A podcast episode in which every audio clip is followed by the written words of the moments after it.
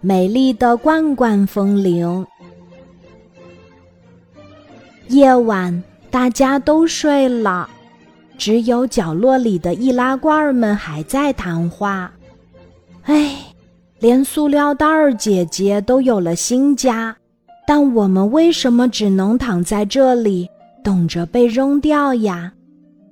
易拉罐儿们七嘴八舌地说：“我们罐罐好可怜呀。”他们的对话。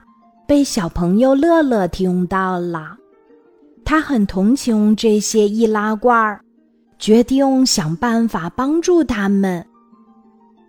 第二天一早，小朋友乐乐准备了工具，把罐子全都搬到桌子上，忙活起来。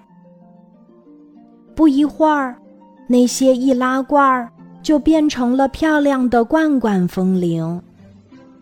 乐乐把罐罐风铃挂起来。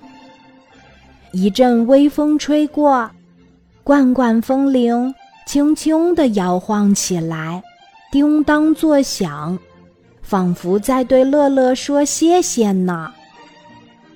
乐乐用不起眼的易拉罐做成了漂亮的罐罐风铃，它可真厉害呀！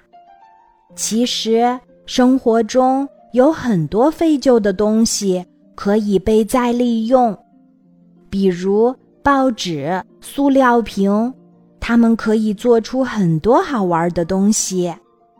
聪明的小朋友，动手试一下吧！今天的故事就讲到这里，记得在喜马拉雅 APP 搜索“晚安妈妈”。每天晚上八点，我都会在喜马拉雅等你，小宝贝，睡吧，晚安。